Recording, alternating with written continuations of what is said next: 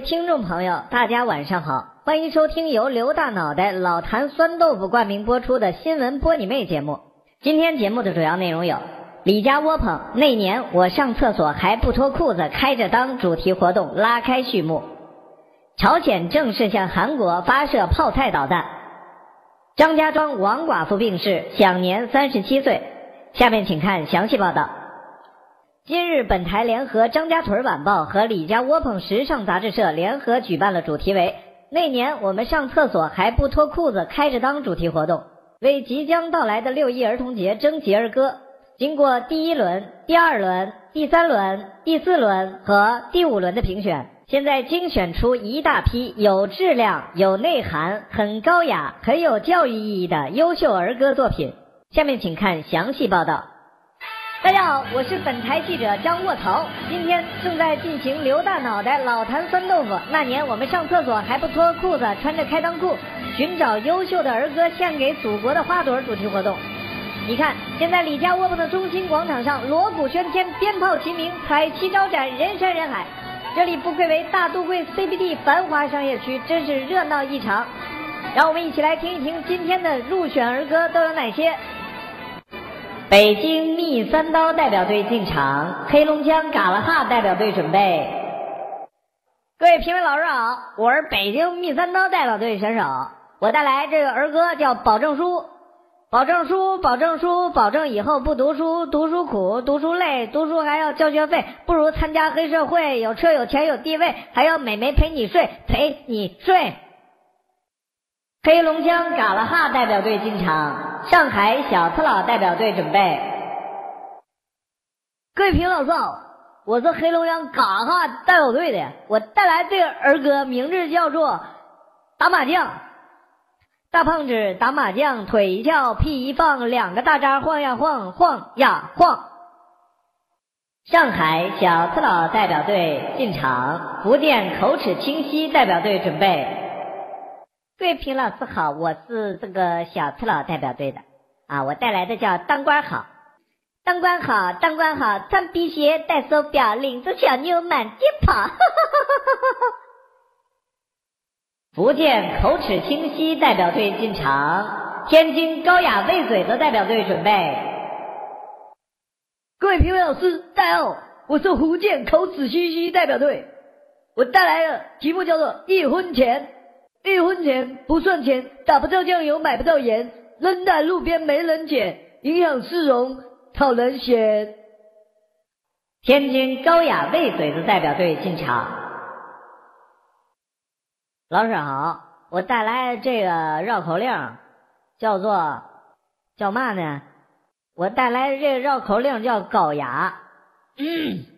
我是一到天津卫，嘛也没学会，学会开汽车。压死二百多，警察来抓我，吓得我直哆嗦。接下来，让我们隆重有请来自意大利的牛肉拉面代表队。大家好，我是来自意大利牛肉拉面代表队的。我给大家带来的这个绕口令叫做“屁”。我放了一个屁，我来到意大利。意大利的国王正在看戏，闻到这个屁，心里很满意，全体起立啊，开始放屁。谁放的响当校长，谁放的臭哦当教授，放的不响又不臭，你赶紧回家吃吧都。哦耶！各位听众朋友，现在发布一则紧急通知。本台驻刚果布拉柴维尔八十一种口味冰淇淋店记者张大白话报道：北朝鲜即将向韩国发射大炮，高丽全境乱成一锅粥，金三胖拍桌子瞪眼睛，每顿饭只能吃七碗了。下面请看朝鲜中央电视台发回的实况新闻：冲动发火前一米大炮轰，朝鲜差一点金正日脑瓜把他卡在桌子底下一米夫人吃不饱一米的，我托泡菜把你打，不打不成会泡菜，真胖子是没得打。朝鲜一米大，穷人不吃茶叶蛋一米大，富人吃茶叶蛋一米大。冲动朝鲜一米大。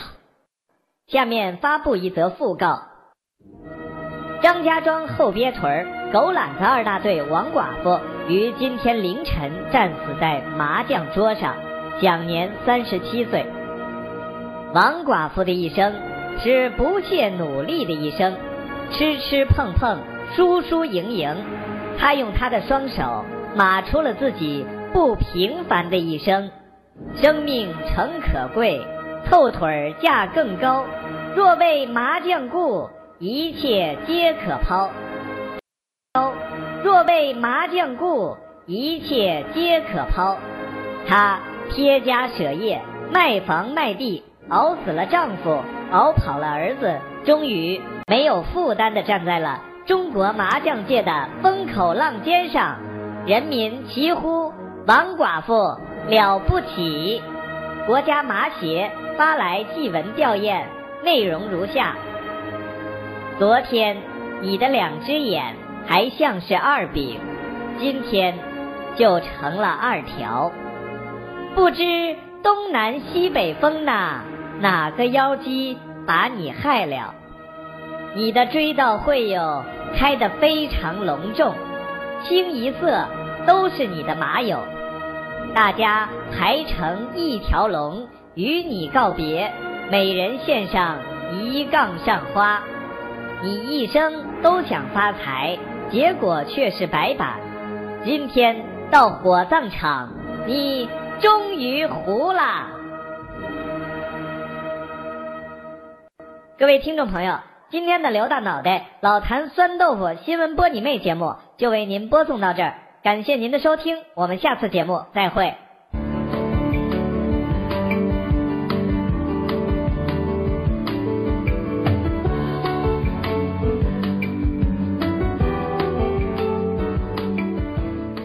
各位听众朋友们，今天我们的节目叫做《房中大事儿逼》，大家千万不要念成“房中大事儿逼”，而要念成“房中大事儿逼”。这两者有什么不同呢？所谓“房中大事儿逼”，它的宾语是“事儿逼”，而“房中大事儿逼”，它的宾语是“大事儿”，而“逼”只是表示量的一个词，可以有“房中大事儿 A”、“房中大事儿 C” 以及“房中大事儿 D”。至于为什么先出了“房中大事儿 D，最终解释权归本台所有。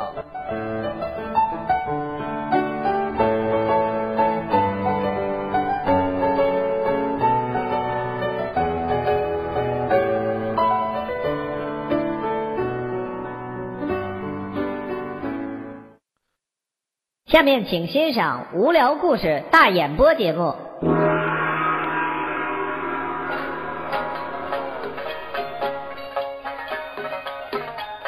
在民国末年，北京有这么一家包子铺。这个包子铺呀，那包子做的是相当的好吃，但是一直有一则是不成文的规定：要想吃包子，就这儿吃，绝对不许带走。很多人就纳闷了。我就打个包带走就怎么了？不行，掌柜的说了，要吃就得这儿吃，是绝对不能外带啊！这就是我们这儿规定。本活动最终解释权归我所有。大家都很意外啊，但是也没人提出质疑。既然好吃，我就跟这儿吃，不外卖不就完了吗？直到有这么一天，有一个小伙子来到了这个包子铺里，掌柜的。来两笼包子，打包。不好意思啊，我们这儿有规定，这个在这吃可以，绝对不能打包。不是这为什么呀？这是传下来祖上传下来的规定，只能在这吃，不能打包。还没听说过啊？我就打包了，怎么着吧？你是不是包子里边用的人肉啊？你怕拿出去一检验，检验出来抓你啊？掌柜的。你这人真是，我们这儿就这规定，啊，真的不能打包，不行，不打包我马上报警。我告诉你，我爸爸可是工商局的，过来就给你家查扣。这掌柜的看了看小伙子，冷冷的一笑，哼，伙计，打包，得嘞。于是伙计拿出餐盒来，给小伙子打包了两笼包子。临出门之前。掌柜的对小伙子说：“打包归打包，我可告诉你，出了什么事儿，可不归我管。小伙子看了看掌柜的，心说能出什么事儿？拎着包子盒走出了这家店，一路上拎着包子就想掌柜的最后说这句话：出了什么事儿不归我管。这他妈买两盒包子能出什么事儿？拎着边走就边合计。走过第一盏路灯，小伙子想了想，要牌打开看看。打开装包子的饭盒一看，耶，少了一个。这他妈怎么回事？想了想也没什么，说不定是掌柜的少给他放了一个，没什么大事儿。拎着继续往前走，路过二一个路灯，打开盒子这么一看，耶。又少了一个，这可有点邪乎。再往前走，走到第三个路灯底下，打开盖儿一看，果不其然，盒里少了仨包子。小伙子是真吓坏了，合上包子盒盖，一路跑回家去，气喘吁吁，手里拿着这个装包子的饭盒是颤颤巍巍，是打开是不打开，进退两难。想来想去，决定打开盒看看到底是什么情况。于是，轻轻的打开了装包子饭盒的盒盖。惊人的一幕发生了，整个饭盒里居然没有一个包子。小伙子当场吓得背过气去，死在了自家门口。第二天早上，警察。全部都来到了他家，对现场进行了调查。什么情况？长官，这个没有任何异常情况。看样子呀，这小子是被吓死的。啊？吓死的？什么东西把他吓死了？看看看看，周围有什么异常情况没有？报告长官，都查遍了，真没有异常情况，只有一盒包子，全粘盖上了。好了，各位居然能听到这儿，闲的无聊的听众朋友们，本期的尼玛调频房中大事逼节目就为您播送到这儿，感谢您的收听，我们下次节目，呃，再会吧。